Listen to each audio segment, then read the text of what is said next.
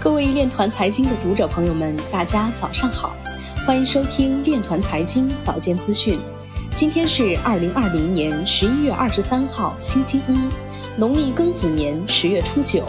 首先，让我们聚焦今日财经。美国司法部没收丝绸之路相关资产，遗漏了数百万美元代币。南非金融监管机构提案将加密货币资产视为金融产品。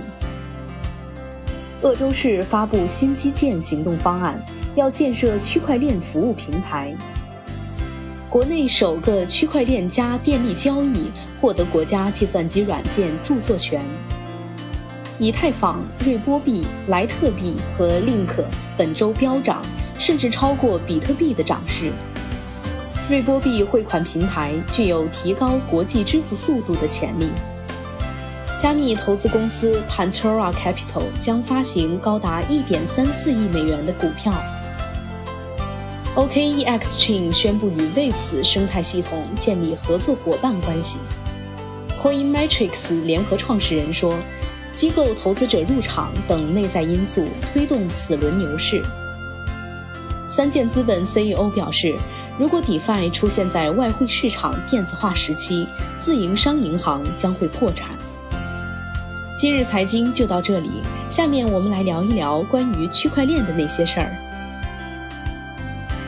据福布斯十一月二十二号消息，在机构对比特币兴趣高涨的推动下，比特币价格本月上涨近百分之五十，逼近每枚比特币约两万美元的历史高点。市值一度突破三千五百亿美元。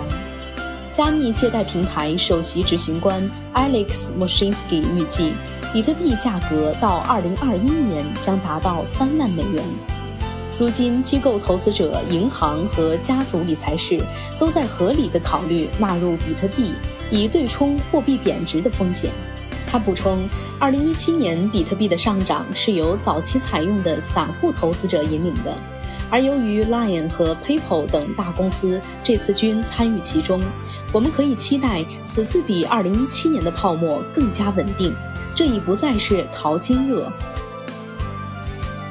以上就是今天面团财经早间资讯的全部内容，感谢您的关注与支持，祝您生活愉快，我们明天再见。